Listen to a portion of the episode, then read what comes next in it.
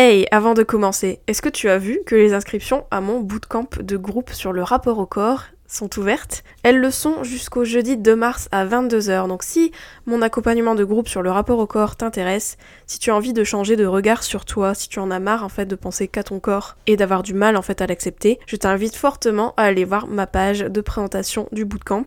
Donc c'est thelaskish.fr slash bootcamp.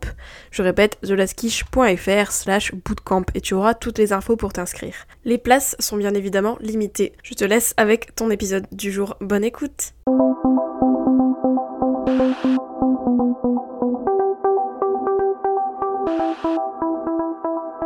Bienvenue sur Reset ton assiette, le podcast qui déconstruit avec vous la diet culture et toutes les injonctions liées à notre apparence et à notre assiette. Je m'appelle Juliette, je suis détentrice du compte The Last sur Instagram, où je dénonce la culture des régimes et où je parle également d'alimentation intuitive, une approche thérapeutique à laquelle je suis officiellement formée par les fondatrices.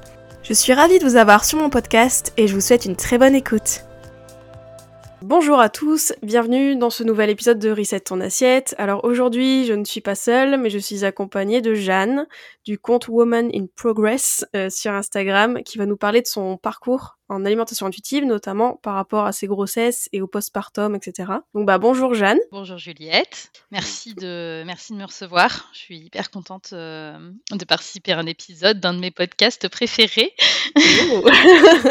Est-ce que tu peux te présenter Jeanne du coup pour les personnes qui ne connaissent pas encore? Donc je m'appelle Jeanne, j'ai 37 ans, oui, c'est ça. À chaque fois, il faut que je recalcule.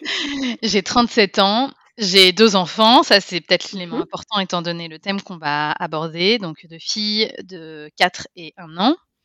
Mmh. Et sinon, je suis euh, enseignante-chercheuse en droit international. Euh, et bah, j'ai souffert euh, de TCA et d'alimentation troublée pendant presque toute ma vie en fait. Et mmh je me suis réconciliée ou presque réconciliée parce que je trouve que c'est toujours un petit peu compliqué de dire si on est complètement au bout du chemin ou pas, mais en tout cas, disons que ça va vraiment beaucoup mieux. donc je me suis réconciliée avec l'alimentation, notamment grâce à l'alimentation intuitive. Et quand j'étais dans mon parcours d'alimentation intuitive, je sais pas d'ailleurs exactement pourquoi, mais j'ai ressenti le besoin de partager ça sur les réseaux sociaux et c'est là où j'ai créé mon compte euh, Woman in Progress. C'est comme ça qu'on ça apporte plein de choses positives de partager son expérience sur les réseaux en termes de rencontres. Euh, voilà, en ce moment, je l'alimente très peu parce que, et ça aussi peut-être qu'on pourra en parler, moi j'ai un moment ressenti le besoin de moins partager parce que à la fois le partage sur les réseaux, ça fait beaucoup de bien, je trouve, dans la phase très active de la thérapie et puis moi, j'ai ressenti un besoin de plus de lâcher prise. Et en fait, euh, bah, pour ça, ça a nécessité de, de moins en parler tout court, en fait, donc de moins en parler sur les réseaux. Euh, voilà, pour l'instant, mon compte est un peu en pause, mais je l'ai laissé et j'ai longtemps réfléchi. Je voulais éventuellement rebasculer en privé, puis finalement, j'ai essayé de le laisser en public. Parce que quand moi, j'ai créé le compte, c'était justement parce que j'avais envie de me lancer un petit peu dans l'alimentation intuitive ou des thérapies semblables. Et j'avais l'impression que c'était un saut dans l'inconnu. Parce qu'à l'époque, il n'y avait pas beaucoup de comptes. Je pense que nos, mmh on a créé à peu près au même moment nos, nos comptes Instagram. Et il n'y avait pas beaucoup de comptes en fait sur l'alimentation intuitive. Il n'y avait pas beaucoup de comptes de thérapeutes. Il n'y avait pas beaucoup de comptes de témoignages. Et du coup, euh, j'avais un peu l'impression que j'allais me lancer dans, ouais, vraiment faire un saut dans l'inconnu. Et je pense que c'est aussi pour ça que j'ai eu envie de créer des choses et que j'ai eu envie de le laisser parce que comme ça, s'il y a des personnes qui se posent la question de est-ce que je me lance, est-ce que ça marche, alors c'est pas parce que ça a marché pour moi que ça a marché pour tout le monde, mais même de temps en temps, je pense qu'il y a des, des étapes qu'on est plusieurs à, à ressentir. À, il, y a des, il, y a des, passages qui sont voilà, à expérimenter par pas mal de personnes. Donc, ça peut être rassurant de lire qu'on n'est pas seul à avoir vécu ça. Donc voilà, donc pour l'instant je le laisse en public, euh, tant mieux si ça sert, euh, tant pis mmh si ça sert pas, il, il, est là dans les reliques d'Instagram.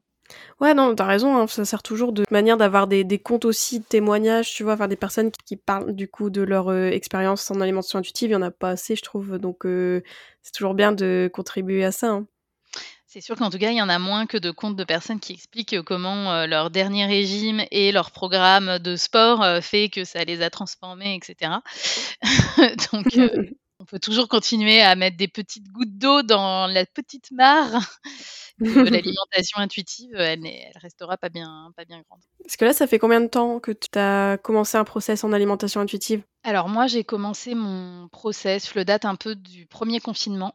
donc en 2020. Donc mmh ça va faire entre deux ans et demi et trois ans, quoi. Parce qu'en fait, et c'est très lié avec le sujet d'aujourd'hui, à l'époque, ma fille avait 18 mois et je pense que ça a été le moment où justement je sortais peut-être un petit peu du dur du postpartum et où je me suis retrouvée avec un petit peu d'insatisfaction corporelle, de ah et mince, je suis pas mince et je suis pas ceci et cela. Et le confinement arrive. Et là, je me suis un peu dit, oh, mais maintenant, parce que donc j'avais souffert de, de, TCA avant, ça je le savais, mais je pensais être guérie. Et donc je me suis dit, oh, mais peut-être que maintenant, finalement, je pourrais tout à fait faire une sorte de rééquilibrage alimentaire. Je pense que je suis capable de le faire, etc. Et je m'étais vraiment renseignée sur différents programmes hein, de régime, de vrais régimes, quoi.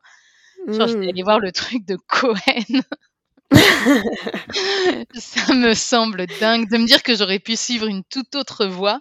Mais justement, il s'est passé ce qui s'est toujours passé pour moi sur les dernières années. C'est que je n'arrive même tellement plus à tenir la restriction que j'avais eu cette pensée un lundi à 9h et qu'à 11h, j'avais eu une compulsion. Donc là, je m'étais dit, ah, peut-être que tu n'es pas prête à refaire le ah, régime. petit indice. Alors, euh, spoiler, maintenant, je pense qu'en fait, je ne serai jamais prête et que personne n'est jamais prêt, en fait. Après, il y a certaines mmh personnes qui arrivent à très bien encaisser la restriction et je l'ai très bien encaissé pendant beaucoup d'années. Euh, on mmh. a peut-être tous un seuil où après c'est plus possible. Il se trouve que là aussi j'ai plus du tout envie. Mais donc du coup, je me suis dit ok, il faut peut-être aller voir autre chose. Et là, je pense que je m'interrogeais quand même vraiment. Je pense que c'était une préoccupation assez importante euh, à l'époque quand mmh même euh, cette préoccupation corporelle. Donc je me disais ok, il faut que tu ailles mieux quoi. et puis je sais pas, d'une vidéo en vidéo, je suis tombée sur des contenus d'alimentation intuitive. Et puis j'ai un peu tiré le fil, quoi, avec du contenu gratuit euh, sur YouTube, sur Instagram. Euh, à l'été 2020, j'ai lu le livre de Zermati, euh, du docteur Jean-Philippe Zermati, Oser manger, enfin moi que je recommande, que je trouve très bien. Et je recommande aussi une claque, mais dans le très bon sens du terme. Et puis en fait, j'ai donc j'ai cheminé un petit peu toute seule. Je pense que j'avais j'ai pris conscience de la culture des régimes. J'ai commencé à dédiaboliser des aliments. Et puis j'ai senti que ça patinait un petit peu euh, en septembre ou octobre. Je me disais là, j'ai l'impression que toute seule, euh, ça avance plus. Et donc là, mhm. j'ai contacté donc euh, Zoé Desbouilly, qui est diététicienne, formée à des tas d'approches, notamment à l'approche du gros, et qui connaît bien l'approche de l'alimentation intuitive. Enfin, je savais qu'elle était dans cette veine-là. Et du coup, mhm. on a travaillé ensemble. On n'a pas travaillé très longtemps ensemble de façon vraiment très suivie. Donc on a travaillé à peu près deux mois ensemble. Ça a été la phase où j'ai retrouvé mes signaux corporels retrouver ou trouver, parce que franchement, je me rappelais même plus les avoir ressentis un jour, euh, qui pour moi a été, je pense, la phase la plus décisive dans ma guérison. Euh, mmh. À partir du moment où on ressent ces signaux, je trouve quand même qu'on retrouve sa boussole. Donc après, il peut toujours y avoir des choses à améliorer, mais typiquement, dans des situations où on se retrouve à manger au-delà de son rassasiement, on en a conscience en fait à partir du moment où on a ces signaux. Et néanmoins, j'ai continué à avoir des consultations avec Zoé. J'ai vu la première année, c'était peut-être, euh, j'en sais rien, je vais dire peut-être tous les deux mois et ensuite peut-être tous les six mois. Mmh euh, globalement, c'est quand j'en ressens le besoin. je mmh. la contacte et, et, on discute. Et voilà, il y a eu en fait, je pense, tout autant de rendez-vous depuis la fin du suivi que pendant le suivi. Et c'est bien parce que je pense que je peux avancer en autonomie et que j'ai fait plein de découvertes toute seule.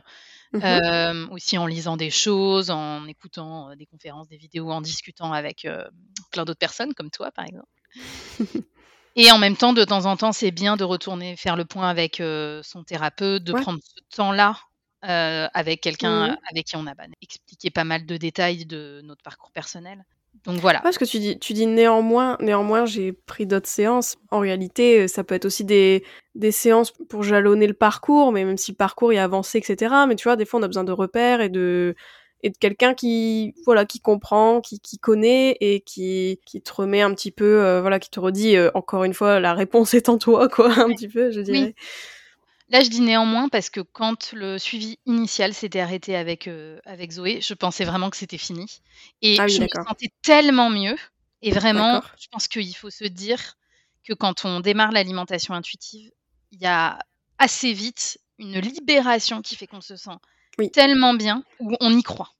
et malheureusement, je pense que pour la majorité des gens, Il y a alors ce qu'on pourrait appeler des rechutes. Je ne sais pas si c'est vraiment des rechutes, c'est juste que le parcours il est pas linéaire. Ouais. Euh, et il n'est pas que ascendant, quoi. On ne fait pas que aller en haut vers euh, la montagne du bien-être et du bonheur et de la liberté. De temps en mmh temps, il y a des creux de la vague.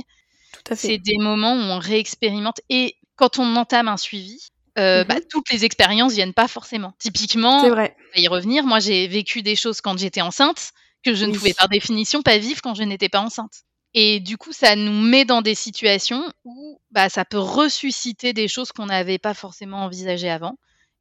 Je dirais peu importe comment on l'appelle, je ne sais pas trop si mmh. c'est de la consolidation ou si c'est du fignolage. Ou...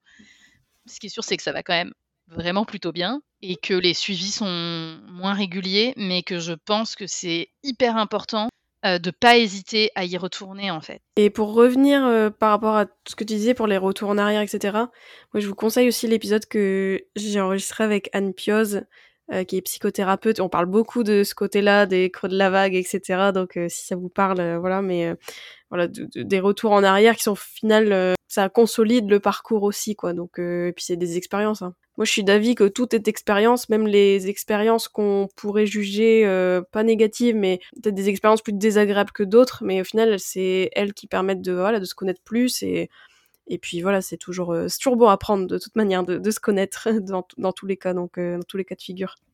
Et donc du coup, vu qu'on parlait d'expérience, etc. Donc toi, l'alimentation intuitive, euh, pendant ta grossesse, qu'est-ce que ça a donné? Parce que du coup, ta première grossesse, t'étais pas dans les mentions intuitives. Exactement. Mhm. Alors c'est assez intéressant parce que d'une certaine façon, je me demande si ma première grossesse n'a pas été ma première expérience sans vouloir de manger intuitivement, un peu intuitivement. Mhm. Parce que euh, j'avais pas du tout fait l'alimentation, euh, la thérapie d'alimentation intuitive rétrospectivement, donc je n'étais pas du tout guérie. Par contre, j'étais pas non plus, j'étais plus dans une phase de TCA aiguë. Moi, j'ai eu des phases de TCA aiguë, on va dire, plutôt à l'adolescence et jeune adulte. Et mmh notamment, j'ai souffert de boulimie pendant plus de 10 ans pense, je plie tout le temps. Euh, puis c'est intéressant parce qu'on refait le calcul de combien de temps on a souffert de TCA et on, occulte tellement certaines périodes et là on y repense et on fait ah mais si mais à cette époque tu te faisais vomir en fait donc tu faisais de la boulimie.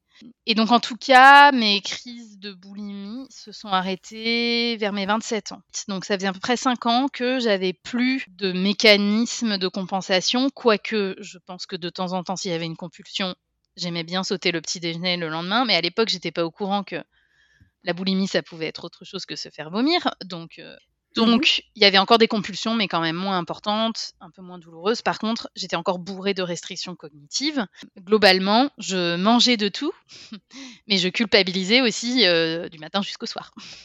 Puisque de toute façon, mmh. moi, mon projet initial, euh, c'était euh, de ne plus manger jusqu'à être mince. Bon, ça, ça n'a jamais fonctionné et je déconseillerais aux gens de faire ça parce que ça, ne marche pas et ça s'appelle un, trouble du comportement alimentaire, en fait. Au début de ma première grossesse, j'étais au, au plus gros que j'ai été dans ma vie. Mmh Donc euh, j'étais au max de la culpabilisation en fait. Donc il y avait des jours où j'y mmh. pensais pas trop parce que la vie est bien remplie, parce qu'il y avait plein de choses qui se passaient bien dans ma vie, mais il y avait quand même beaucoup de culpabilité. Beaucoup de culpabilité notamment à l'égard d'un certain nombre d'aliments. Et au début de ma grossesse, ce qui s'est passé, c'est que euh, pour mes deux grossesses, j'ai eu beaucoup de dégoût euh, de, au premier trimestre, hein, ce qui est tout mmh à fait normal, hein, enfin pour plein de femmes quelques envies spécifiques, mais surtout des, dégoûts et des nausées. Donc, il s'est passé des, deux choses. Un, j'ai perdu du poids. Youhou Forcément, sur la première grossesse, j'étais absolument ravie. Tout petit peu inquiète quand même, parce que quand on perd du poids et qu'on est enceinte, on se dit oh là là, mais en même temps, euh, alors là, aucun médecin ne mmh. s'inquiète de ça quand on est à un poids qui est jugé trop par le corps médical, le fait que vous perdiez du poids et que vous soyez enceinte, personne ne s'en inquiète. Ouais, personne ne t'a euh, rien dit euh, par rapport à ça, ouais. Non, alors il se trouve aussi que de toute façon, euh, sur une grossesse, on n'est pas forcément pris en charge les premiers mois. le mmh véritable suivi débute en fait au troisième mois ou quatrième mois. Et au premier trimestre, on est un petit peu laissé dans la nature. Et ce qui s'est passé aussi, c'est que donc dans les dégoûts que j'ai eu, j'ai eu un grand dégoût du sucre, de tout ce qui était sucré. Ok. Donc ça m'a finalement, je pense, protégée de ma restriction cognitive, ce qui a fait que, comme j'avais perdu du poids et que je n'avais plus envie de produits sucrés, qui en plus étaient dans ma tête diabolisés et étaient très diabolisés parce que 2018, le sucre était déjà euh, bien diabolisé. On était oh déjà dans la phase sucré l'ennemi numéro un. Euh, bah, j'ai été très décomplexée à manger toutes les autres choses dont j'avais envie. Donc, par exemple, je me rappelle très bien que sur la première grossesse, j'avais eu une phase euh, pizza. Pizza maison. Je ne sais pas pourquoi, c'était ma pâte à pizza euh, un peu bizarre faite à la maison. donc, il y a une période où j'ai mangé, mais je pense trois fois par semaine, je mangeais ma pizza margarita faite maison arrosée d'huile d'olive, mais alors sans aucun complexe, quoi. Genre, ah oui, oui, d'accord. Je m'en fichais complètement de la quantité d'huile que je mettais et de la quantité de pizza. Et j'ai aucune idée d'ailleurs de si c'était si important que ça. Tu vois, j'ai pas assez de souvenirs. Mmh. C'était fondamentalement ce dont j'avais envie. Quand tu es dégoûté de trois quarts des aliments, de toute façon, au bout d'un moment, t'as plus grand chose que tu peux manger vraiment à la fin. Enfin, moi, ça a été un peu comme ça sur mes deux grossesses, c'est que les dégoûts se sont un peu accumulés au fil des semaines et que tant que j'avais pas franchi le cap du quatrième mois où euh, bah, t'as plus trop les nausées où tu peux remanger des choses, bah, en fait, j'éliminais au fur et à mesure des aliments et puis à la fin, il restait plus grand chose. Enfin, sur ma deuxième ah grossesse, pendant trois mois, j'ai pas mangé de pain, par exemple. Le pain me dégoûtait, quoi. Je ah n'ai pas pu manger du pain. Bah, en fait, du coup, tu espères vraiment que tu ne vas pas te dégoûter des flocons d'avoine pour ton petit déjeuner, quoi, parce que sinon, là, ça commence à être compliqué, quoi. Donc, du coup, en tout cas, c'est qu'il y avait très peu d'aliments que je pouvais prendre. Il y a eu un moment où je pouvais plus du tout manger, genre du poulet, ça me dégoûtait. Il y a eu une phase où je pouvais plus manger de beurre. Bah, enfin, quand tu peux plus manger de beurre, bah, il te reste par exemple le beurre de cacahuète euh, mmh qui passait très bien. Bon, bah, ne culpabilise pas en fait de manger ça. C'est, enfin, en tout cas, moi, mmh. c'est comme ça que je l'ai vécu. Je pense que vraiment, euh, le combo, je suis enceinte, donc de toute façon, tout est bon pour mon bébé. Euh, et j'ai le droit de manger. Et de toute façon, effectivement, tu as un métabolisme qui fait que. Bah, enfin, tu as plus faim, en fait. Ton corps consomme plus. Hein, bah, oui, oui. Mmh. Voilà. Plus euh, de toute façon, je n'ai pas envie de sucre, donc je suis protégée un petit peu de cette culpabilisation. Ça enlève beaucoup de culpabilité, mmh sans vraiment le vouloir. Je pense que j'ai pu être plus à l'écoute de mes envies et de mes besoins, et que du coup, ça m'a plongée dans une forme d'alimentation plus intuitive pendant neuf mois, ouais. que j'ai trouvé plutôt très agréable. Ouais, tu étais en phase avec euh, ton corps en fait, enfin, ses, besoins et donc forcément tout ce qui est envie, etc. Et corporellement aussi, bah, assez vite, tu prends du ventre. C'est hyper mmh valorisé d'avoir du ventre enceinte, donc mmh euh, le ventre étant forcément un des complexes, je, je pense que 90% des femmes. Enfin voilà, et puis tu es en amour pour ton corps euh, qui est en train de faire un truc incroyable, de toute façon t'en prends soin. Enfin, c'est facile. Enfin, alors je sais que c'est très dur pour certaines femmes et ça a été paradoxalement plus dur sur ma deuxième grossesse, mais en tout cas sur cette première grossesse, c'était facile d'aimer mon corps et voilà, il y a le combo que j'avais quand même un peu perdu du poids et j'avais pris du ventre, donc c'était aussi plus simple parce que juste là tout de suite, euh, à l'époque aussi, les gens me disaient ah mais tu tu as énormément minci, bravo. Et donc j'étais ravie euh, de, de, ces félicitations euh, que parce que j'ai rien déconstruit à l'époque.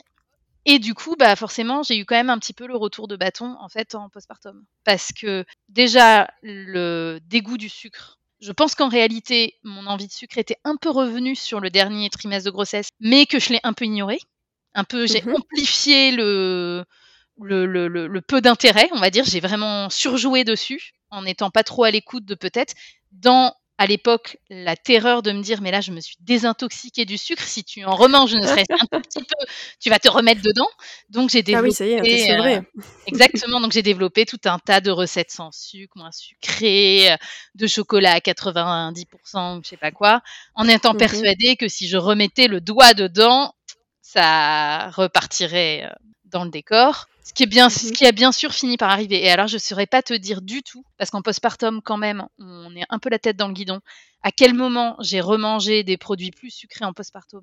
Mais bien sûr mmh qu'au bout d'un moment, j'ai eu envie de sucre, bien sûr que j'en ai remangé, et que bah, je me suis réintoxiquée. Euh, ouais. Re-rendue addict au sucre. Oh là là. Euh, donc, en postpartum, du coup, je n'avais plus cette fierté. Forcément, ma restriction cognitive, elle est revenue avec une forme de mmh déception de tu n'as pas tenu ah oui. Voilà, tu es revenu dans ton addiction, tu es retombé dedans. Moi, donc, je perds du poids enceinte. Forcément, j'en reprends après. Je fais les choses un peu à l'envers. Quoique, en fait, est-ce que, est-ce que je suis vraiment une exception? Je suis pas si sûre. Je pense que ça mhm. arrive sans doute un peu à d'autres femmes. C'est pas tant que je perdais du poids, c'est juste que en fait, euh, mon poids de fin de grossesse était grosso modo mon poids de début de grossesse. Donc, bah, avec un bébé, du liquide et un placenta en plus, en gros, tu as perdu du poids, c'est-à-dire tu as perdu de la masse grasse parce que sur la mmh. balance ça change rien mais il y a le poids du bébé. Donc ça revient à une perte de poids mais j'ai pas en plus perdu du poids. Mis à part sur le premier trimestre le bébé pèse pas bien lourd. Voilà, avec les dégoûts, pour le coup, les nausées, c'est vraiment été des phases où j'ai perdu du poids, où j'en ai repris en fait dans la, les deuxièmes parties de grossesse. Mais le poids final était le poids de départ. Et du coup, c'est, je pense, ce qui m'a amené à cette insatisfaction corporelle dont je parlais au début et qui m'a amené vers l'alimentation intuitive, c'est qu'en fait, je me suis retrouvée, du coup, quand ma fille avait à peu près 18 mois, avec un corps qui me plaisait pas, avec une alimentation n'était, qui me satisfaisait pas, du coup, avec bah, un peu de souffrance qui y était euh, associée. La deuxième grossesse a été très différent parce que pour le coup j'étais en plein processus d'alimentation intuitive. Ça faisait donc un an que j'étais dans le processus. Le début s'est plutôt bien passé parce que euh, pareil, j'ai eu des dégoûts et je les ai. J'ai, je pense, beaucoup plus été à même de prendre soin de ma santé parce que je me suis dit, OK, il y a des dégoûts, mais il faut quand même que tu t'alimentes. Euh, les dégoûts ont été presque plus forts, mais j'avais moins de nausées, donc c'était quand même moins compliqué de manger. Mais j'ai quand même perdu euh, pas, mal, euh, pas mal de poids sur le premier trimestre. Paradoxalement, sur une deuxième grossesse, en général, on prend du ventre plus vite. Moi, j'ai pris du ventre hyper tardivement. Et du coup, en fait, je me suis retrouvée dans le deuxième trimestre de la grossesse un peu en insatisfaction corporelle. Mmh je pense aussi que c'était le moment où, dans les fameuses couches de la maladie qu'on gratte, je mmh. pense que j'étais arrivée sur la couche, euh, mon rapport au corps, euh, ma satisfaction corporelle, ma peur de grossir, enfin, je pense que j'étais en plein dedans. Mmh et que c'était pile le moment où j'étais en train de grossir en fait. Ah à la fois, j'avais connu une perte de poids mmh et moi, j'ai trouvé que dans le processus d'alimentation intuitive, euh, la perte de poids, c'est dur à gérer aussi mmh parce que on n'a pas envie. Enfin, moi, j'ai plus envie d'associer ma valeur à mon poids et au fait d'en perdre. Mmh en même temps, quand on perd du poids, on va pas se leurrer, on est un peu content. Ouais, ouais, c'est ça, c'est se réjouir. On est hein, forcément un petit peu content. C'est plus facile d'être en satisfaction corporelle, mais en même temps, du coup, on flippe d'en reprendre en se disant mais du coup là je vais mieux mais est-ce que je vais mieux seulement parce que j'ai perdu du poids? Et du coup si j'en reprends. Moi mmh. j'étais enceinte donc je me disais là je suis en train d'en perdre mais du coup quand tu vas en reprendre après la grossesse comme pour ta première grossesse tu vas te sentir mal donc tu devrais pas te réjouir tout de suite. Enfin j'avais du mal à être dans le présent en fait. J'étais déjà dans cette anticipation d'une éventuelle prise de poids après la grossesse. Au présent c'était complètement débile parce que je vivais pas bien mon ventre alors même que j'étais enceinte parce qu'en fait, ce ventre était, était pas encore un ventre de femme enceinte, il s'était pas franchement arrondi. Et mhm. en même temps, bah, je pense que je prenais quand même un peu du ventre. Je, tous mes pantalons étaient serrés, euh, mais j'étais pas non plus au stade de passer sur des pantalons de grossesse. Ça a été compliqué, quoi, corporellement. Et là, j'ai, hmm. je peux, j'ai vraiment beaucoup plus pu comprendre ce que vivent certaines femmes qui sont en plein dans les TCA au moment de la grossesse, de mal vivre cette prise de poids même si on sait que c'est lié à la grossesse, même si on sait que c'est lié au bébé, qu'il y a un bébé sous le ventre et qu'il faut bah même prendre du ventre, je le mmh vivais super mal, quoi. Et puis, bah, je pense que j'ai réussi à dépasser ce creux de la vague et que ensuite ça a été le mois d'août. Euh, je suis montée sur un haut de vague. Ça a été le moment où j'ai déconnecté des réseaux sociaux, où j'ai vraiment mmh été dans un aussi. Euh, j'en ai ras le bol de ces prises de tête avec mon corps, avec mon poids. Euh, moi, je veux vivre. Donc j'ai hasardé tout. Je suis partie en vacances. j'ai laissé mon téléphone dans l'appartement. J'ai fait des châteaux de sable avec ma fille sur la plage en maillot de bain en n'en ayant rien à foutre. Mon ventre a je suis partie avec un ventre euh, normal, je suis revenue avec un ventre de troisième trimestre de grossesse, quoi. Vraiment, il a, il a, mmh. sorti d'un coup. Alors, donc j'étais ravie d'avoir enfin mon ventre, de sentir mon bébé bouger. C'est aussi arrivé à peu près dans ces moments-là où vraiment euh, elle a été beaucoup plus active. Donc on se sent mmh habité, donc on a un autre rapport au ventre aussi. Ça a été vraiment un moment de libération euh, hyper importante. Je pense de deuxième grande étape dans ma guérison de ouf, genre on, on mmh, prise et tout. Ça, quoi, mmh. on lâche prise, etc.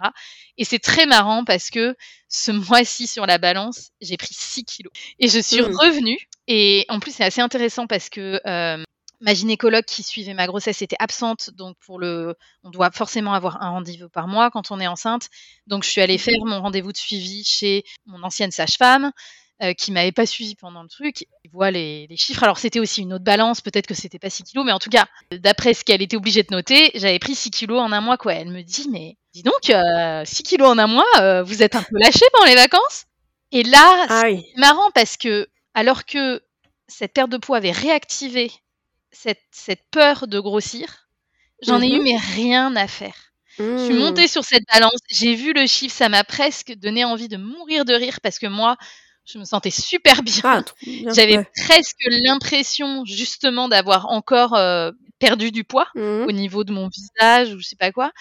Et du coup, elle m'a demandé ça, elle m'a dit mais vous êtes lâché et là, j'ai eu vraiment un moment de bug de mais c'est quoi sa question en fait? Ça veut dire quoi se lâcher? C'est vrai. J'ai réfléchi à un moment et je me suis dit bah.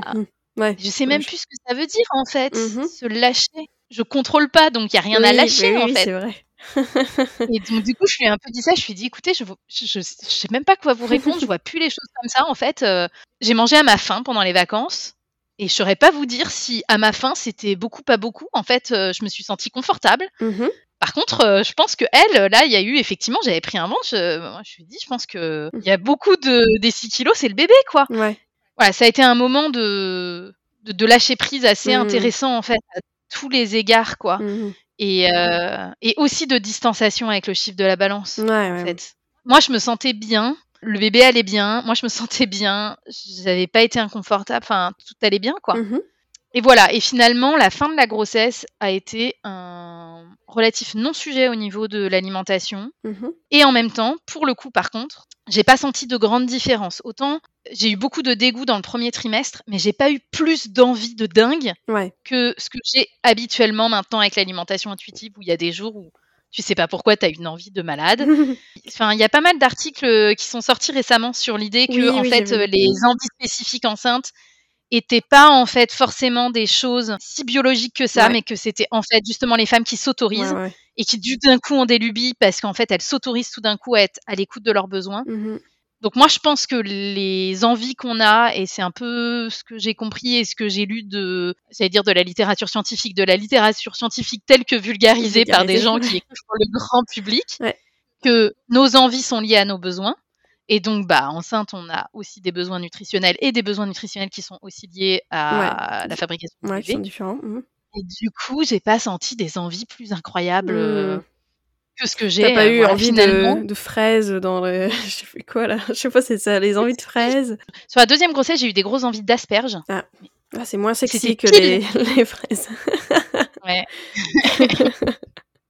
C'est pas sexy une grossesse en fait. Euh, mais donc c'était parfait parce que c'était la saison des asperges. Mhm. Et euh, il se trouve que j'avais lu après que les asperges sont euh, très riches en acide folique, Mhm. qui est la vitamine dont on a énormément besoin au début de grossesse. Alors, Mhm. Est-ce que c'était ça ou juste parce que c'était la saison des asperges qu'il y en avait, que j'aime bien ça T'aimes bien, ouais. et, que, et que du coup j'en avais très envie? Je ne sais pas. Mm. Mais finalement aujourd'hui, je peux tout à fait avoir indépendamment d'être enceinte ou pas, des espèces d'envie. Et finalement, le fait de manger euh, trois fois dans la semaine des pizzas arrosées d'huile d'olive, bah, ça peut m'arriver aujourd'hui aussi. Bien je sûr. peux être en boucle avec un aliment Ouais. et en manger énormément euh, Mhm. sur une semaine. Et puis être dégoûtée depuis, je sais pas, il y a quelques temps, là, j'avais plus du tout envie de manger de potimarron, par exemple, enfin de toutes les courges. Là, je pense que j'en avais beaucoup trop mangé. Donc du coup, voilà, j'ai pas senti là-dessus. euh, je pense qu'effectivement, ma première grossesse m'avait propulsée dans quelque chose, une expérience qui ressemblait au fait de manger intuitivement Ouais. et que finalement, quand on mange intuitivement, la grossesse, c'est pas très différent. J'ai très bien vécu les phases euh, quand on est enceinte. Il y a des moments où on a des, des fameuses fringales, Mhm. des moments où on a très Très faim, fin, ouais. des moments où on n'a pas faim du tout. Et je crois que ça s'explique vraiment euh, bah, aussi par le fait que quand on mange peu les premiers mois parce qu'on a des dégoûts, je pense qu'il y a un rattrapage Ouais. Vers le quatrième, cinquième mois quand on peut remanger normalement. En fait, Mhm. le corps euh, bah, récupère. Ouais, voilà. Donc on peut avoir très très faim. Et Mhm. je crois que les fringales, c'est notamment les fringales du quatrième mois. Donc bah, Ouais. elles sont peut-être liées au, Tiens, tiens, après, aux nausées des trois premiers mois. après trois mois où tu manges pas Euh, beaucoup. ça. Euh, en fin de grossesse, pour le coup, comme on a l'utérus qui appuie beaucoup sur l'estomac, on a plus de mal à manger. En étant justement, en ayant fait tout le processus d'alimentation intuitive, j'ai trouvé que c'était beaucoup plus facile de répondre à ces besoins-là. En fait, je questionnais pas du tout. Si j'avais très faim, bah je mangeais Mhm. À ma faim, donc je mangeais beaucoup et je me prenais pas la tête. En fait, il y avait pas de culpabilité qui était associée. Je me disais, bah j'ai faim, j'ai faim, quoi. Mhm. Et puis demain, tu auras peut-être moins faim, et puis demain, tu auras peut-être encore faim. Et, et en fait, tant que j'étais confortable, tout allait bien. Et en fin de grossesse, à contrario, je sentais bien. J'arrivais pas à manger jusqu'à rassasiement, pour le coup, que mon estomac me bloquait avant le rassasiement. Ouais. Et du coup, c'était plus simple de mettre en place des stratégies pour quand même bah, déjà manger suffisamment, ou essayer en tout cas, Mhm.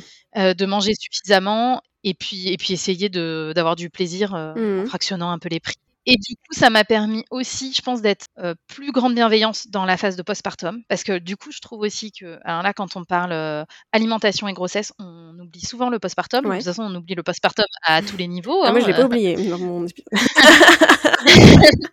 Il Il y a, un, excellent ouvrage qui s'appelle Ceci et notre postpartum que je recommande à toutes les femmes, notamment toutes les femmes qui veulent un jour avoir un enfant ou qui sont enceintes, mmh. qui explique très bien à quel point euh, c'est une phase qui est peu documentée, qui mmh. n'apparaît pas dans qui pas représenté socialement. Enfin, on représente le postpartum comme euh, euh, la maman est, hyper heureuse parce qu'elle a son bébé avec elle. Elle revient de la maternité euh, avec le bébé sous le bras et tout va bien. avec le. Alors, on revient bien de la maternité avec le bébé sous le bras, mais tout ne va pas forcément bien. Et moi, j'ai pas eu des postpartum trop compliqués. J'ai pas fait de dépression postpartum. Des phases qui sont challengeantes, très mmh clairement.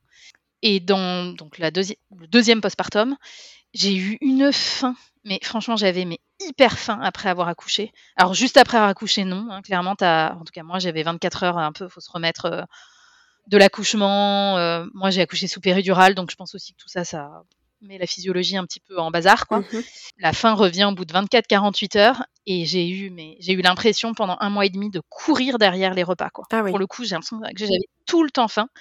Et j'avais notamment mais, une envie de chocolat et, de chocolat praliné bien riche, quoi.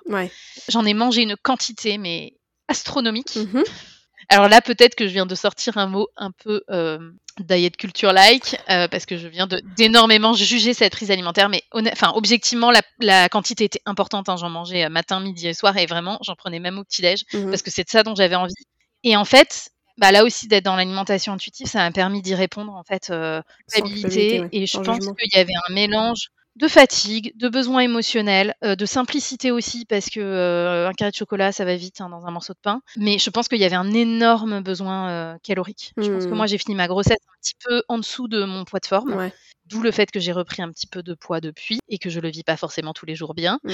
Mais je pense que j'étais un petit peu en dessous, que j'allaitais, que quand on a un jeune bébé justement et qu'on allait, ben, on n'a pas tout le temps le temps de manger. Ah Au moment où on se met à table, où on a enfin le temps de se mettre à table, il y a un petit côté, je ne sais pas quand je vais pouvoir manger, donc le corps il envoie le mais balance, la bouffe et, voilà. me, me, file pas trois feuilles de salade parce que là en fait va falloir peut-être tenir encore cinq heures donc je pense qu'il y a tout ça tout un tas de, mécanismes qui font que déjà il faut pas se prendre la tête euh, je pense en postpartum sur ce qu'on mange il faut mmh manger idéalement il faut avoir quelqu'un qui nous prépare des bons petits plats euh, nutritifs, équilibrés et euh, bons. Merci le congé paternité qui dure maintenant un mois. Ouais, c'est ça, c'est papa si le conjoint euh, sait cuisiner. Ou Picard, hein, peut-être. ou Picard, ou sait aller faire des courses. Mais malgré ça, en fait, même si tu as quelqu'un qui est en train de cuisiner pour toi, si au moment où tu te poses à table, c'est le moment où ton bébé se réveille et veut téter et que tu l'allaites, alors c'est un peu plus simple quand tu n'allaites pas parce que le père euh, peut tout à fait prendre le biberon et tu décides que c'est ton moment pour manger et tu le fais. Mmh Mais fondamentalement, on manque de temps en fait. Je pense qu'on se représente pas bien en postpartum. Le temps qu'on passe, effectivement. Alors si on allait à allaiter, ça prend un temps astronomique. Et tous les soins en fait, on est quand même, euh, mmh bah, on vient d'accoucher, donc on a quand même le corps euh, sans dessus dessous, c'est inconfortable. Si on a eu une épisiotomie, on a des soins à faire parce que on a une cicatrice. Euh, si on allait, euh, on a éventuellement les seins qui sont douloureux, mmh il faut mettre des crèmes, il faut se doucher, il faut mettre du chaud, il faut mettre du froid. Enfin, en fait, euh, on, passe beaucoup de temps à faire plein d'autres choses. Euh, c'est une phase où malheureusement beaucoup de femmes, dès qu'elles ont accouché, se disent bah c'est bon, je n'ai plus à prendre soin de mon bébé, donc je peux mettre tout de suite au régime. ça ne va plus impacter la santé de mon bébé. Et je pense que c'est des, je ne sais pas combien de ces régimes peuvent être impliqués ensuite dans des dépressions postpartum, ah etc. Enfin, je pense que c'est le moment. Ouais, à limite, l'alimentation, c'est un, soutien aussi en postpartum. Complètement, mais mmh. complètement. Et parce qu'on a en postpartum, je crois vraiment des besoins, alors encore plus si on allait, mais même si on n'allait pas, en fait, le, le corps a besoin de se remettre d'un accouchement, d'une grossesse. Il y a, des vrais besoins. Exactement, il y a des vrais besoins nutritionnels. Et puis sur le plan émotionnel, euh, mmh c'est devenir euh, mère, c'est un mmh. chamboulement. Euh, pour le premier, c'est un chamboulement incroyable. Le deuxième, moi, j'ai trouvé que c'était moins déstabilisant sur le plan émotionnel. On ne mhm. devient pas mère à ce moment-là. voilà. Mais par contre, euh, euh, il faut aussi s'occuper de l'aîné. donc, euh, c'est d'autres. Mhm. C'est un autre challenge, c'est sport. 15 000 raisons pour prendre soin de soi. Et du coup, bah, dans le fait de prendre soin de ça, il faut bah, ne pas se prendre la tête avec ce qu'on mange. Exactement.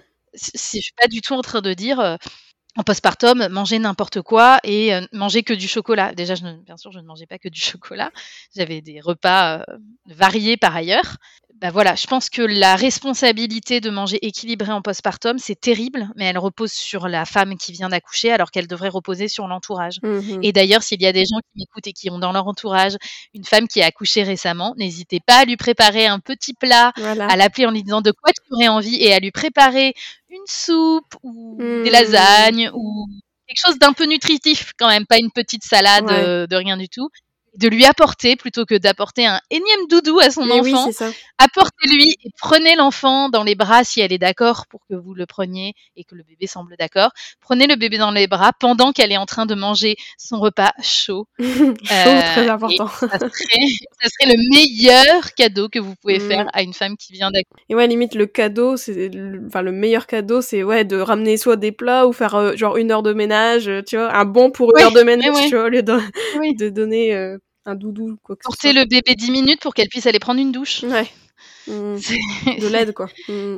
Puis on est tellement dans un modèle maintenant de tu vois chacun a sa petite famille mais très euh, nucléaire quoi, c'est très euh, tu vois les parents en fait se retrouvent seuls avec leurs enfants. Il y a des époques où ils vivaient plus en communauté etc. tout ça même les, les familles etc. les générations.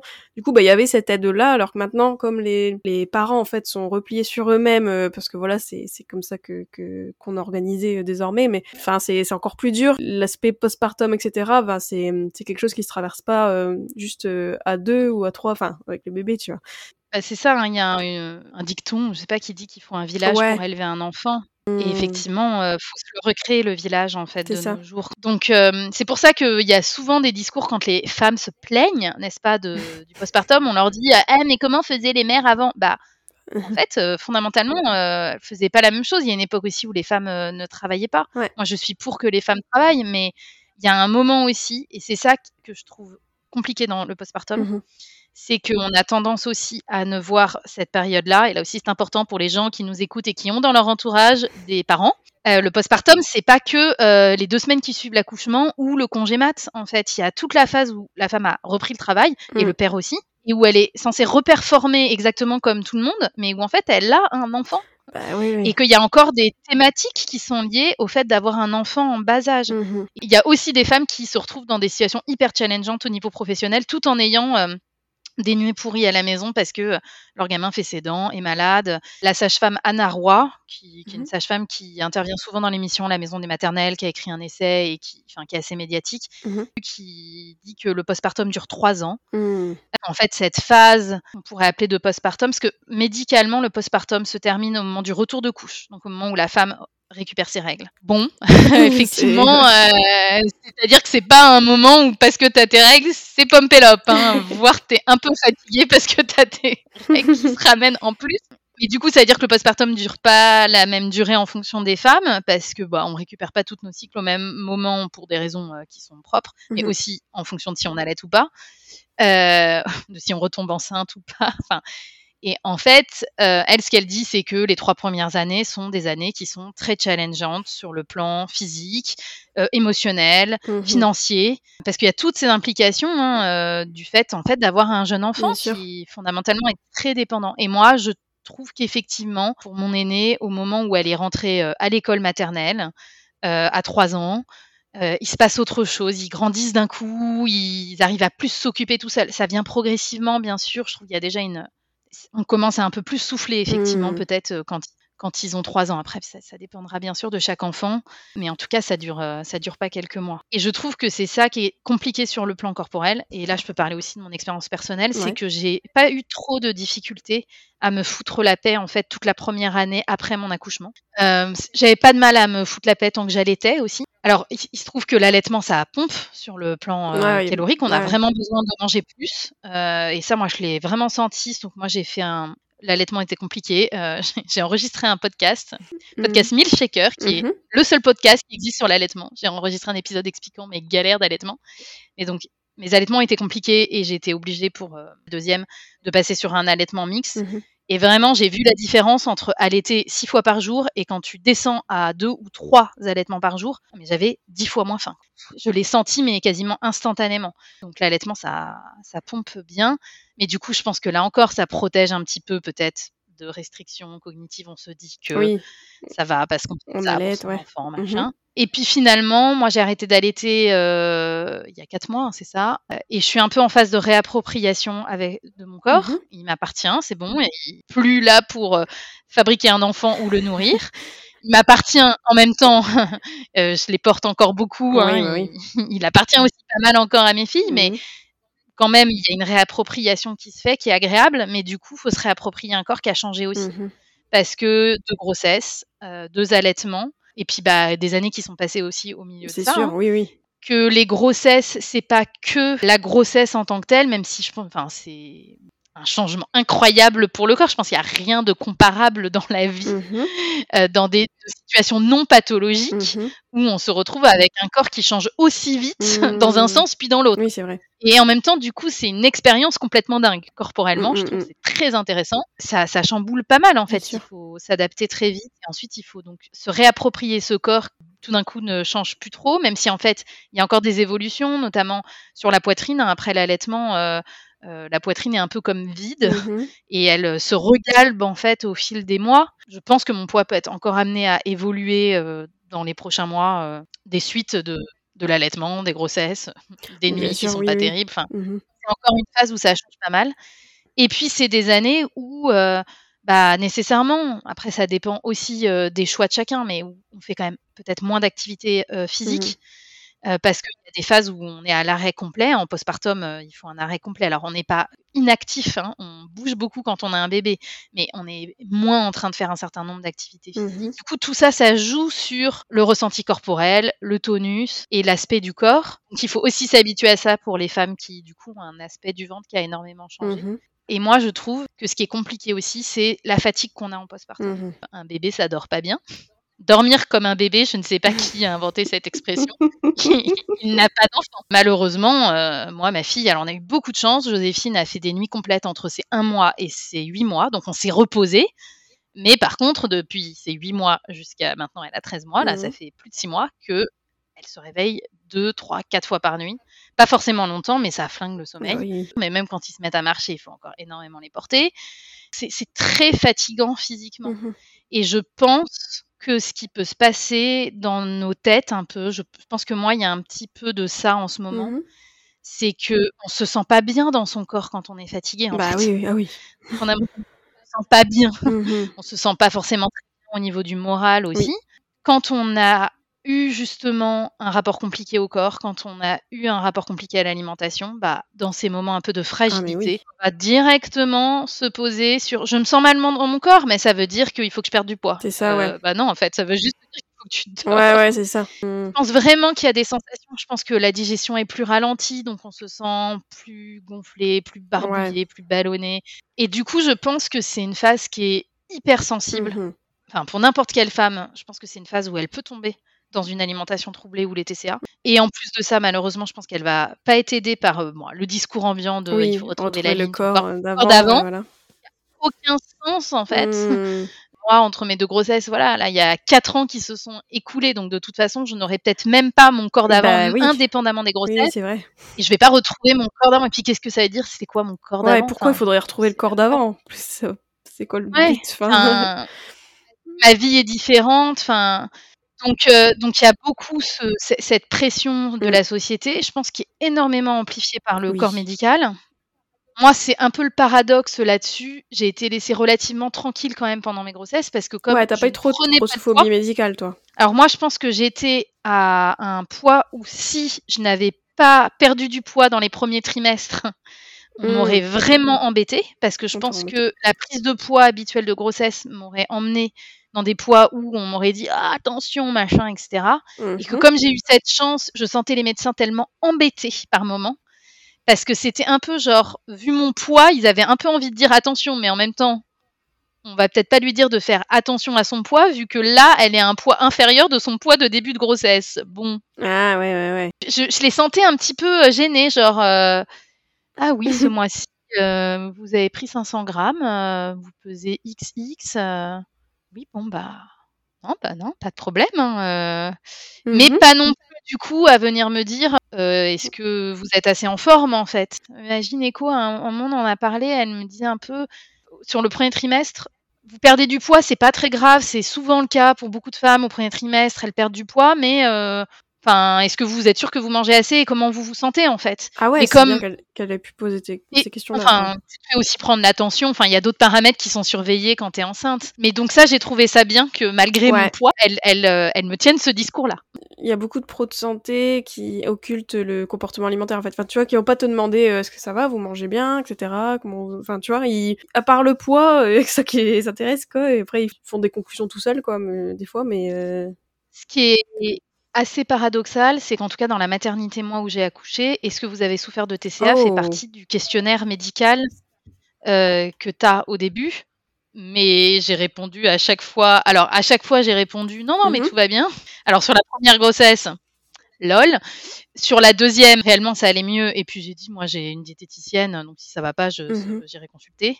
Mais parce que je pense qu'il y a quand même dans la tête du corps médical euh, un lien assez fort entre troubles du comportement mmh alimentaire et poids.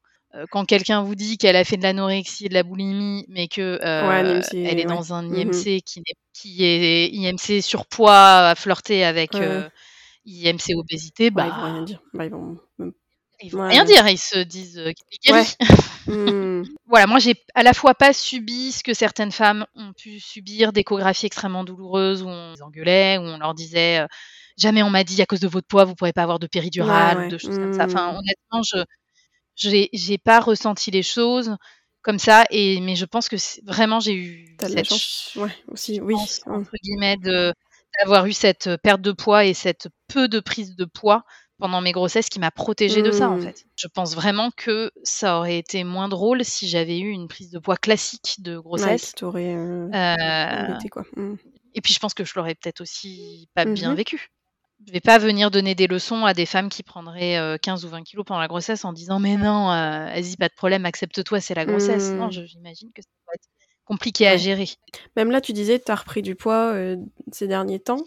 Comment tu le vis? je pense que j'ai repris du poids parce que j'ai fait le choix là de ne vraiment plus me peser, peser ouais. parce que euh, j'ai eu un peu le truc après l'accouchement de «Hmm, on va aller voir combien de poids on a perdu pendant cette grossesse. Donc j'ai eu un, petit moment de, de, communion un peu trop récurrente avec la balance dans les premiers mois du postpartum mmh. et j'ai vraiment eu envie euh, de m'en éloigner après. Je me suis vraiment dit que c'était pas une bonne idée pour moi. Mmh Étonnamment, ça a été dans la phase où j'ai plutôt eu l'impression d'avoir perdu encore un peu du poids où j'ai décidé ok je ne veux pas savoir. Je ne veux pas savoir si j'ai encore perdu du poids sachant que même quand on veut se détacher, euh, enfin, mmh. un peu son dans le miroir. Alors ça, je pense que c'est vraiment, je pense que ça reste une donnée pas fiable pour moi. Je pense que on est rarement regard dans le hein, miroir trop biaisé par, euh, je pense, mon regard sur moi. Et, ce qui est bien, je pense que je commence à être un peu perdue. J'ai pas de point de repère. En fait, mon, je vois mon corps, euh, mon corps est, et je suis plus trop en train de me demander est-ce que je suis grosse, est-ce que je suis mmh. mince, est-ce que je suis ni l'un ni l'autre quand je me regarde dans le miroir, et c'est tant mieux. Bon, par contre, il y a les vêtements, quoi. Mais c'est peut-être aussi parce que c'est l'hiver, tout simplement. C'est peut-être aussi parce que je suis fatiguée et que du coup, peut-être que j'ai le ventre un peu gonflé ou parce que. Enfin voilà, il peut y avoir plein d'autres raisons. Moi, j'ai l'impression ces dernières.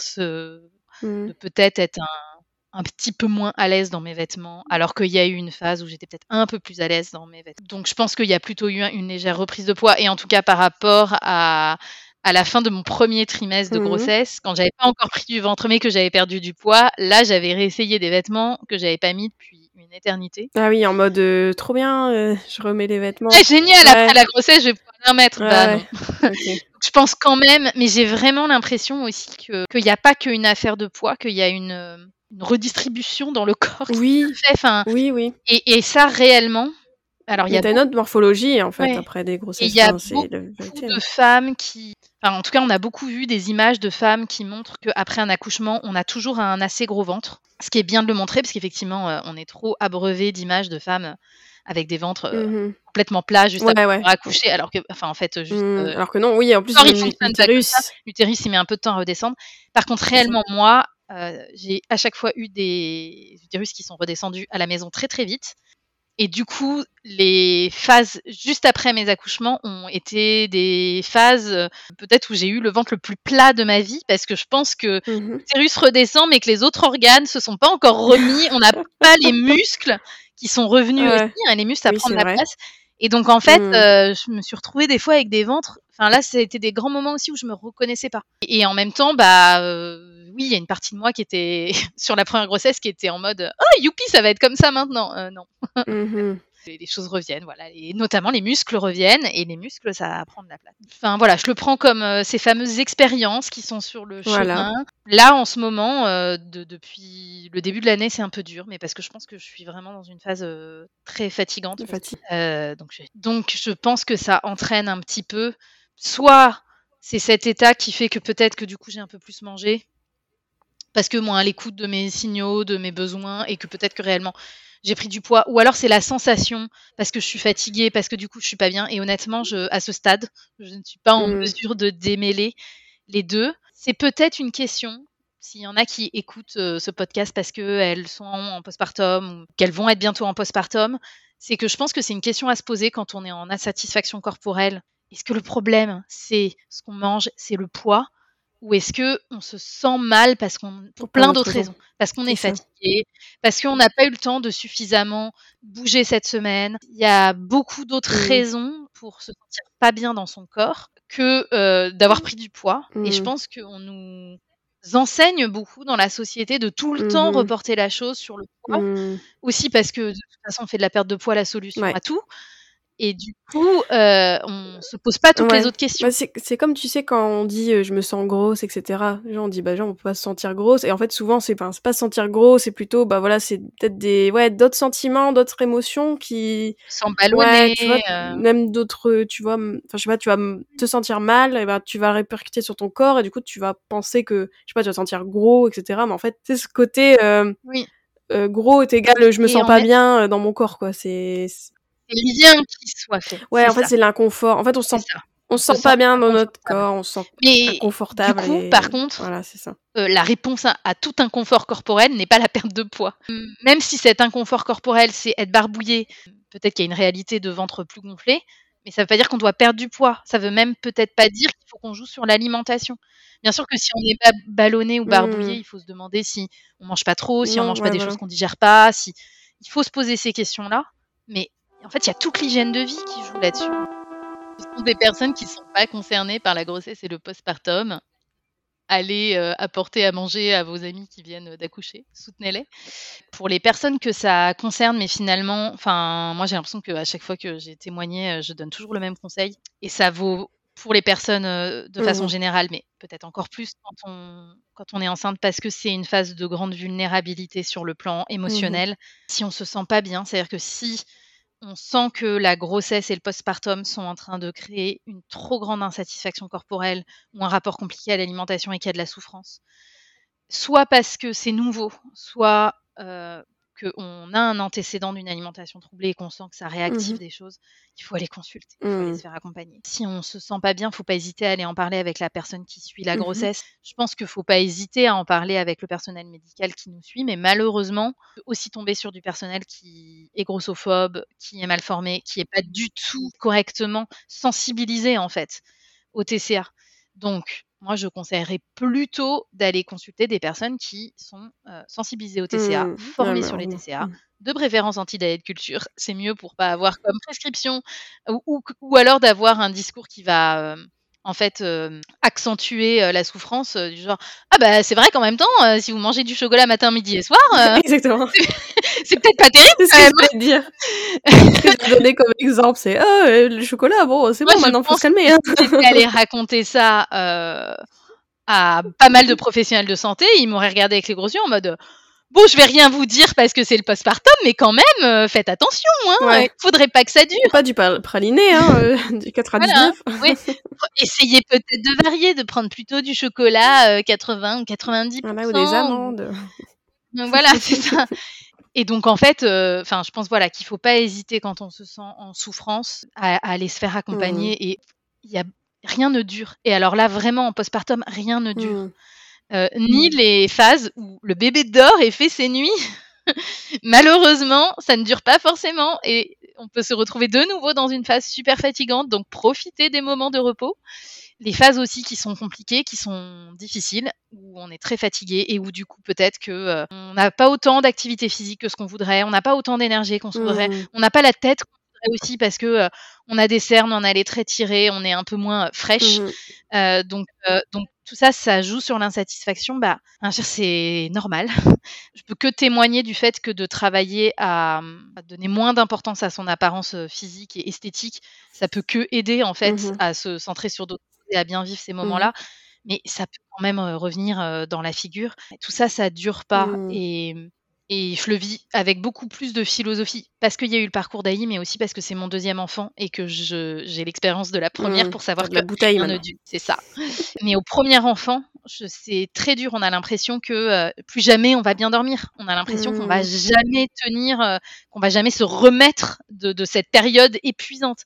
Alors qu'en fait, euh, ça peut arriver du jour au lendemain. du jour au lendemain, on ne sait pas pourquoi, l'enfant décide qu'il dormira toute la nuit. Et, c'est parti. Et, ce problème peut être presque réglé. Il y en aura d'autres qui arriveront, mais celui-ci peut être réglé. Donc c'est pour ça aussi qu'il faut faire preuve de bienveillance, parce que euh, mmh c'est des phases de profond chamboulement. On est beaucoup à une ère, je trouve, qui valorise les routines. Les routines, c'est mmh hyper pratique en fait. Les, les, les, moments où on a réussi à se mettre des routines, c'est des choses qui enlèvent de l'espace mental en fait. Sauf que typiquement, l'arrivée d'un enfant, ses premières années, la routine, elle est intenable. Ça change sans arrêt. Ils changent de rythme, ils changent de besoins, ils changent leurs horaires. Euh, tout ça, c'est un vrai challenge en fait, parce que du coup, on se rajoute une charge mentale en permanence de devoir se rechanger l'organisation. Euh, et du coup, c'est peut-être normal dans ces moments-là euh, d'avoir des petits mécanismes d'adaptation. Et peut-être que dans ces moments-là, mmh. l'alimentation, ça va être un des paramètres euh, d'adaptation. L'équilibre, mmh. il, suit plein de paramètres, donc peut-être qu'on a besoin de ça mmh pour maintenir la santé mentale, la santé sociale. Donc, indulgence, adaptabilité, flexibilité. Et si on perd pied, il faut se faire accompagner. Bah, merci Jeanne d'être venue sur le podcast. C'est un plaisir. J'espère que cet épisode t'a plu. N'hésite pas à le partager et à lui laisser une super note sur les plateformes si c'est le cas. Vous pouvez toujours me retrouver sur mon compte Instagram The Last Je vous dis à très vite pour un nouvel épisode de Reset ton assiette. Ciao